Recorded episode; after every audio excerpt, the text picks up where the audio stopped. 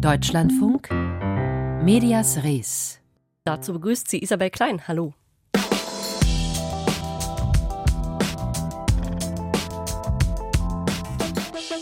Wenn wir über Länder mit repressiven Regimen berichten, stehen wir Medien meist vor einem grundlegenden Problem wo Pressefreiheit eingeschränkt ist und Sender oft staatlich kontrolliert sind, wo Journalisten verfolgt und viele Stimmen unterdrückt werden, fällt es oft schwer, sich ein vollständiges Bild zu machen, auch als ausländisches Medium.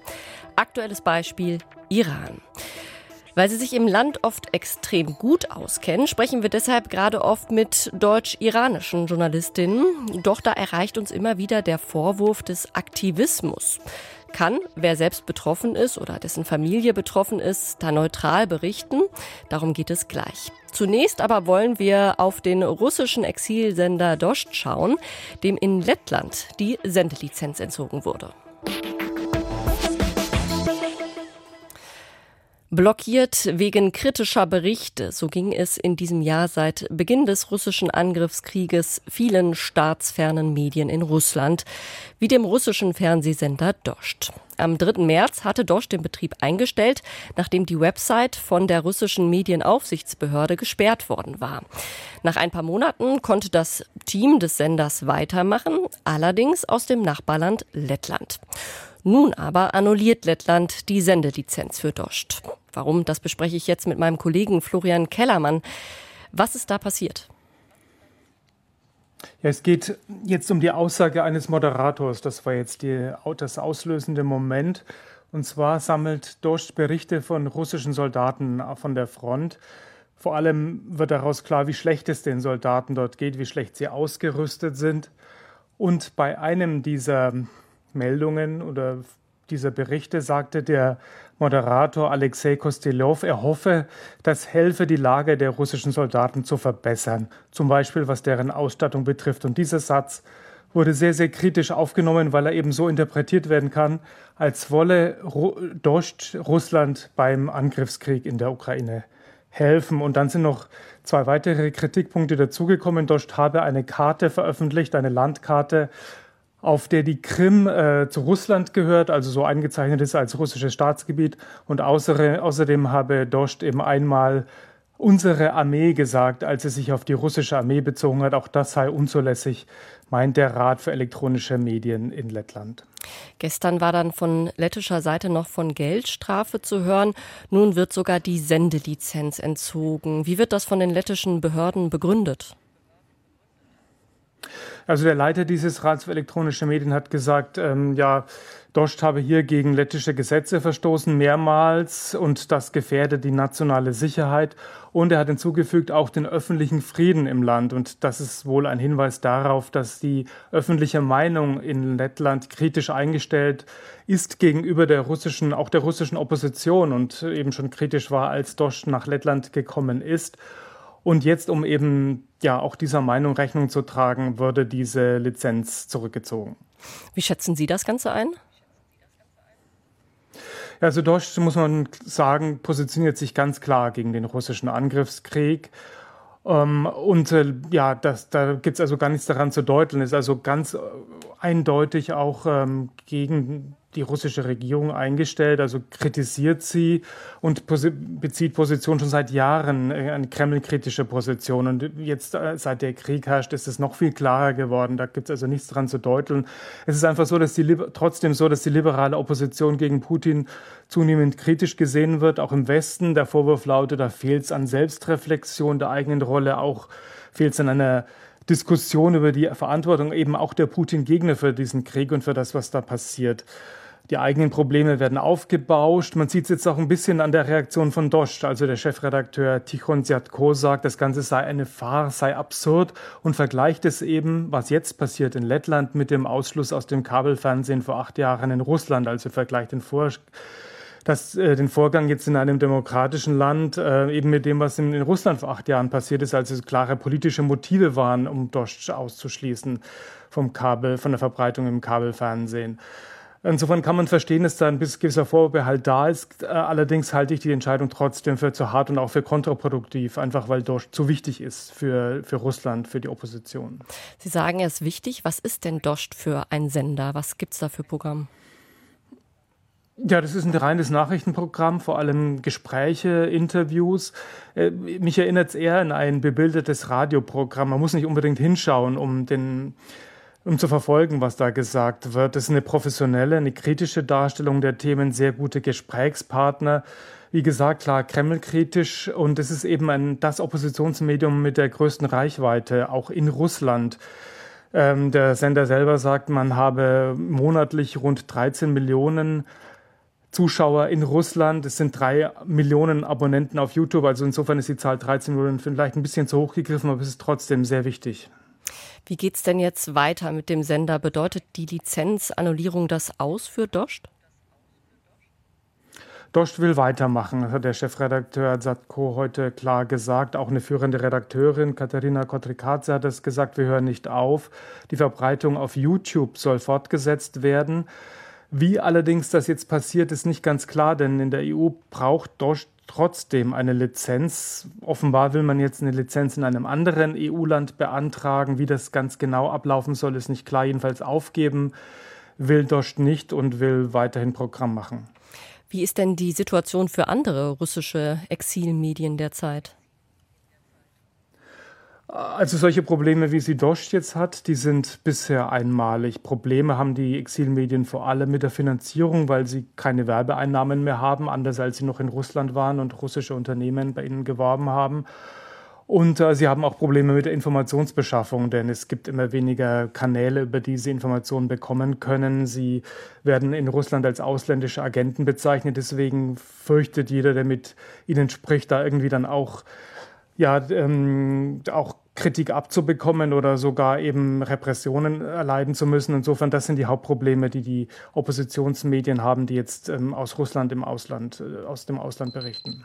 Sagt Florian Kellermann. Mit ihm sprach ich über russische Exilmedien und den russischen Exilsender Dost, dem in Lettland die Lizenz annulliert wurde.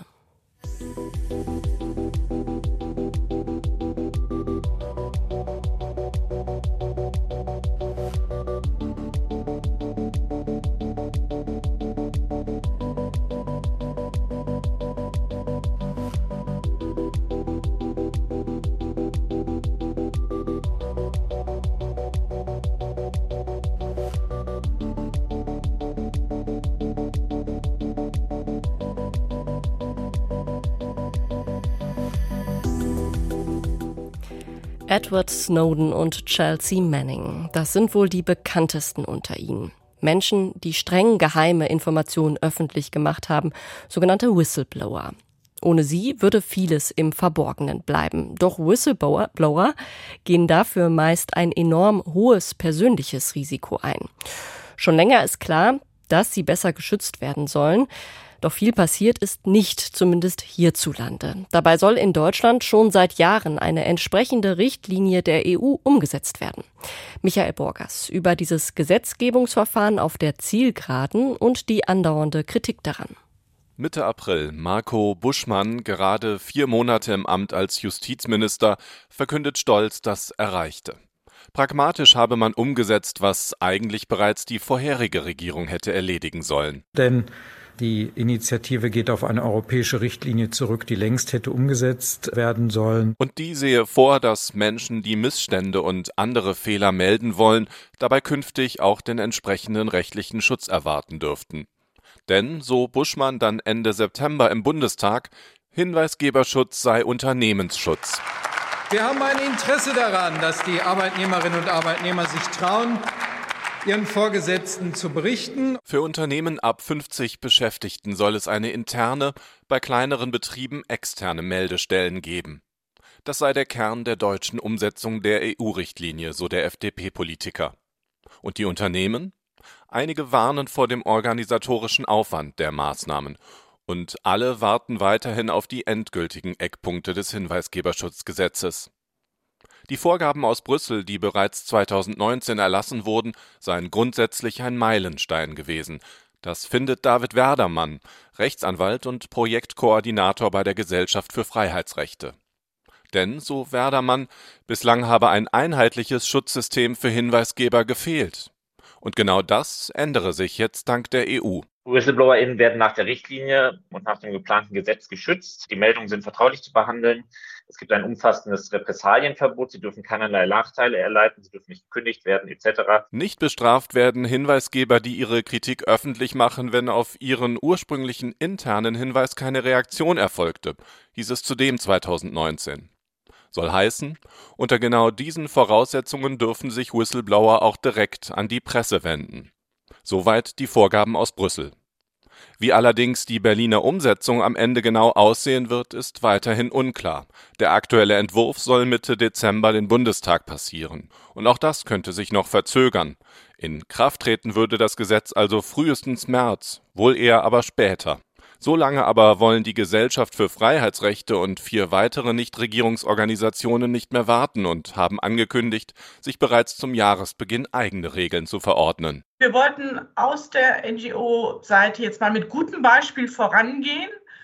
Im wahrsten Sinne Practice what you preach. Das, was wir einfordern, von der Politik auch selber in Anwendung bringen. Erklärt Sonja Grohlich vom ebenfalls beteiligten Verein Transparency Deutschland. Denn, so Grohlich, auch in der Zivilgesellschaft liefe nicht alles gut. Auch da haben wir einzelne Personen, die sich fehlverhalten. Auch da gibt es Machtmissbrauch. Also ich erinnere hier nur mal an den ganzen Missbrauch in den Kirchen, wenn es um sexuellen Missbrauch geht, aber auch alle möglichen Finanzskandale, die zuletzt durch die Presse gegangen sind im zivilgesellschaftlichen Bereich. Die Organisationen sprechen von einem Signal an die eigenen Aktiven.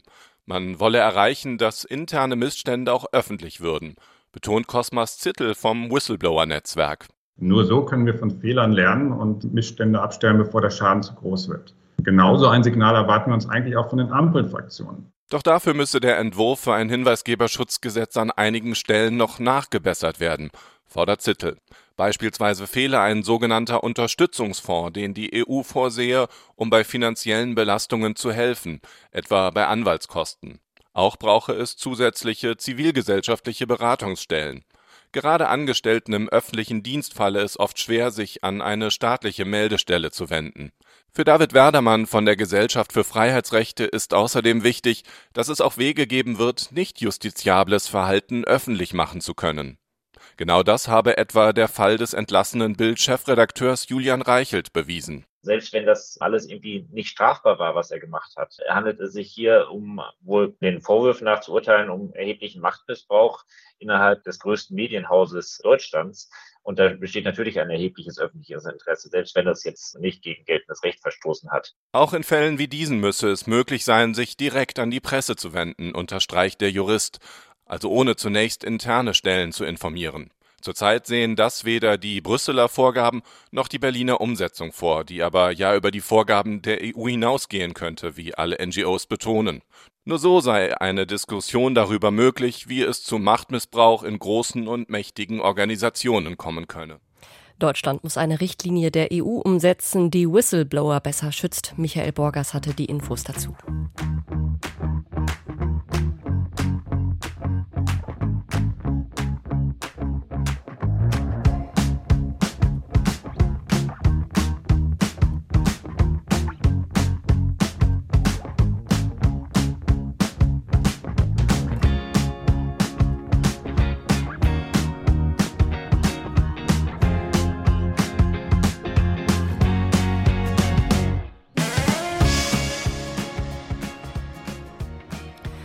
Seit fast drei Monaten wird im Iran protestiert. Für Frauenrechte, Menschenrechte und vor allem gegen das Regime, das die Demonstrierenden fortwährend festnimmt, missbraucht und tötet. Darüber sprechen wir derzeit viel mit deutsch-iranischen Journalistinnen, die dieses Regime kritisieren. Doch wie berichtet man, wenn man selbst oder die eigene Familie betroffen ist? Wo ist da die Grenze zum Aktivismus? Darüber habe ich mit Susanne Saré gesprochen, Journalistin und Moderatorin, auch hier beim DLF. Sie ist Deutsch-Iranerin, hat viel Familie im Iran und berichtet seit neun Wochen aus Deutschland auch über die Proteste. Ich habe sie als erstes gefragt, wie dieses Berichten für sie als Journalistin und Betroffene derzeit funktioniert. Ja, es ist eine ganz besondere Zeit, denn wir erhalten als deutsch-iranische JournalistInnen nicht nur Informationen von unseren Familien und Angehörigen, Freundinnen und Freunden, sondern auch von Menschen, die versuchen, dass die Bilder, die durch die Internetdrosselung zu uns nach Deutschland kommen, dass die eben hier gesehen werden und dass man darüber spricht. Und die Bilder und Videos erhalten wir und versuchen sie einzuordnen und darüber zu berichten. Sie sind also auch betroffen, weil Sie Familie haben natürlich. Äh, wie kriegen Sie das hin? Äh, ja da äh, eine Balance zu halten und zu berichten. Sicherlich ist Journalismus ein Handwerkszeug, das heißt also, egal ob man da betroffen ist oder nicht, die Arbeit bleibt dieselbe. Sicherlich, was in einem drinnen passiert, ist was anderes, denn darüber zu berichten bedeutet auch, dass man seine Familie und Angehörigen erstmal nicht mehr wiedersehen kann, denn eine Einreise in den Iran wäre zu gefährlich, aber die Arbeit selbst bleibt dieselbe. Was entgegnen Sie dann der Kritik, dass die Berichte deutsch-iranischer Journalistinnen nicht objektiv sein könnten? Ja, eben genau das, dass eben Journalismus ein Handwerkszeug ist. Und ähm, es ist, glaube ich, ganz wichtig zu unterstreichen, dass bei Menschenrechtsverletzungen niemand neutral bleibt. Denn es ist einfach unglaublich und gravierend, was den Menschen im Iran tagtäglich widerfährt. Darüber zu berichten ist aber etwas anderes. Es braucht natürlich im Journalismus normalerweise das Drei-Quellen-Prinzip, eine Faktenlage, die hier gar nicht gegeben ist. Wir versuchen trotzdem mit dem, was wir erreichen, was wir ähm, zugeschickt bekommen, was wir erfahren, was wir versuchen einzuordnen, zu übersetzen, ein, unser Handwerkszeug zu nutzen und darüber zu berichten. Es gibt ja zum Beispiel die Kritik, wer glaube, dass das iranische Regime wanke, der sei naiv, das sei etwas, was uns die deutsch-iranische Diaspora glaubhaft machen wolle. Wie schätzen Sie das ein? Was sagen Sie dazu? Ja, Kritik bezieht sich ja auch häufig auf die Frage, eben, ist das eine Revolution oder nicht? Und äh, wenn explizit davon gesprochen wird, dass eben die iranische Diaspora naiv sei, zu glauben, wir sprechen hier von einer Revolution und dass das Regime nicht so einfach zu stürzen wäre, dann muss man nochmal betonen und darauf schauen, das Ausmaß dieser Proteste, der Demonstrationen und Streiks und der derartige Zusammenhalt der unterschiedlichen Edien, Gesellschaftsgruppen, ähm, aber auch Altersstufen trotz aller Repressalien und Gewalt, die ist so groß, wie sie noch nie war. Und dieser Zusammenhalt war auch noch nie auf diese Art und Weise gesehen worden. Und im In- und Ausland wird zum ersten Mal auf diese gravierenden Menschenrechtsverletzungen geschaut. Und all das sind nur wenige von vielen Beispielen, warum eben viele davon sprechen zu sagen, hier geht es nicht mehr nur um Proteste, sondern das sind so viele Menschen, die fordern alle eben eine Revolution. Ein aktuelles Beispiel für Medienberichterstattung und wie es vielleicht auch mal schief laufen kann, ist ja die aktuelle Debatte über eine angebliche Abschaffung der Sittenpolizei, was sich laut Iran-Expertinnen und Experten als äh, ja eine Desinformationskampagne des iranischen Regimes herausgestellt hat. Darüber haben wir unter anderem hier bei Medias Res gestern gesprochen. Sehen Sie da die deutsch-iranischen Journalistinnen in solchen Fällen als eine Art, eine Art Korrektiv? Ja, die Kritik eben, dass deutsch-iranische Journalistinnen und Journalisten nicht neutral berichten können, ist eine Kritik, die viele von uns kennen und gleichzeitig zeigt eben genau das Beispiel der angeblichen Abschaffung der Sittenpolizei deutlich, dass es eine Einschätzung diverser unterschiedlicher Personen braucht, um diese Propaganda zu erkennen. Denn sie ist nicht immer direkt erkennbar und diffus, kann auch zum Beispiel zitieren, mein Kollege Bamdad Ismaili vom WDR hat mir noch heute Morgen dazu gesagt, auch er hört immer wieder davon, ähm, ist natürlich besorgt um sein Heimatland, aber er sagt auch, dass in seiner Arbeit eben jeden Morgen nochmal diese innere Aussage auch kommt, ich bin eben kein Aktivist, sondern Journalist und ich muss trotz allem neutral berichten. Und auch meine Kollegin Mina Khani hat mir dazu gesagt, oft wird eben objektive Berichterstattung und Neutralität verwechselt. Denn jeder hat ja einen Bezug zu Themen, gilt ja auch nicht nur für iranische Journalistinnen und Journalisten, sondern es wäre ja auch in Deutschland die gleiche Kritik zu sagen, dass man als deutscher Journalist nicht neutral über Deutschland berichten kann. Aber objektive Berichterstattung heißt faktenbasiert und man kann ja anhand der Arbeit und äh, auch der, der Ergebnisse sehen, dass sie faktenbasiert bleibt. Was können denn die deutschen Medien besser machen bei der Berichterstattung? Sicherlich ein großer Punkt wäre das Einbeziehen von äh, ja, iranischsprachigen Menschen, von Menschen, die eben jahrelang das Land kennen, die äh, Beziehungen im Land haben, aber auch auf der anderen Seite eine schnelle Analyse von Desinformation und Propaganda. Es fehlt beispielsweise nach wie vor ein Ticker in deutscher Sprache in Deutschland, was die Lage im Iran betrifft. Und wir sprechen ja hier, und das nochmal zum Unterstreichen, von tagtäglicher Folter, Verschleppung, Schüssen, Missbrauch, gravierenden Menschenrechtsverletzungen des Alltags. Und hier muss sich auch journalistisch der Diskurs und auch der Blick darauf tagtäglich weiter verändern sagt Susanne Sareh. Mit ihr sprach ich über das Berichten über den Iran und Aktivismusvorwürfe gegenüber deutsch-iranischen Journalistinnen. Das Gespräch haben wir vor der Sendung aufgezeichnet.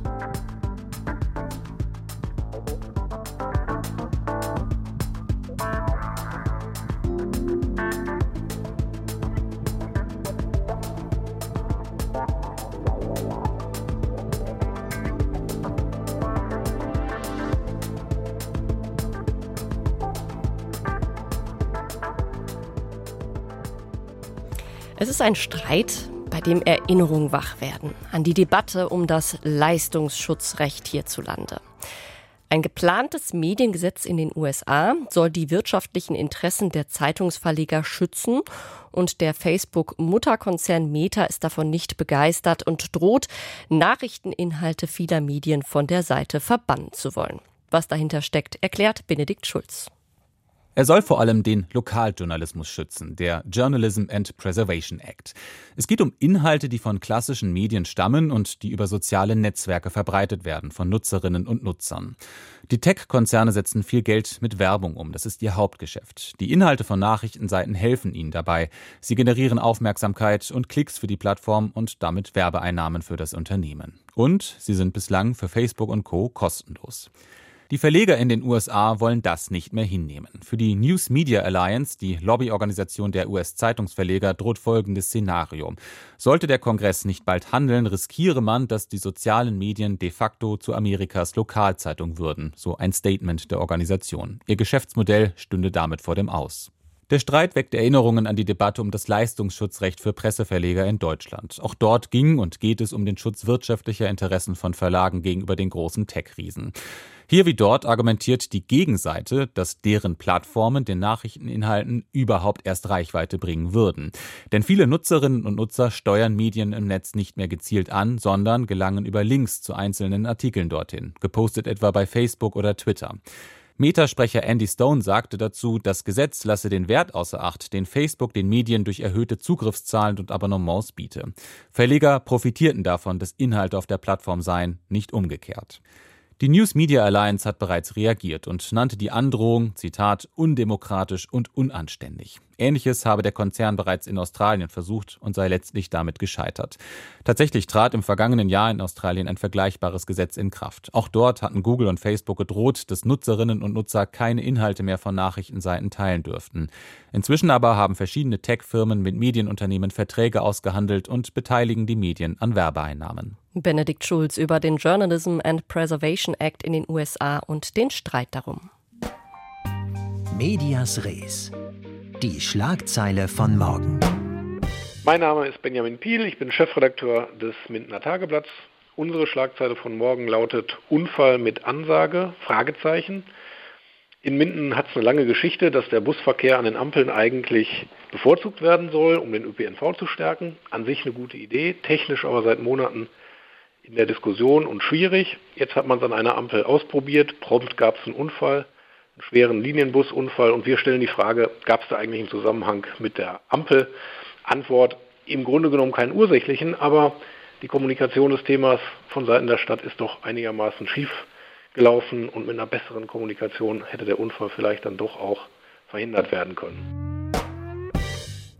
mündliches Erzählen statt nur geschriebenes Vorlesen. Das versuchen wir hier beim Radio. Das ist aber auch die Idee hinter dem Erzählbuchverlag, der bekannte Roman- und Theaterstoffe neu aufarbeitet. Darum geht es gleich im Büchermarkt. Das war Medias Ries für heute. Hier verabschiedet sich Isabel Klein. Auf Wiederhören.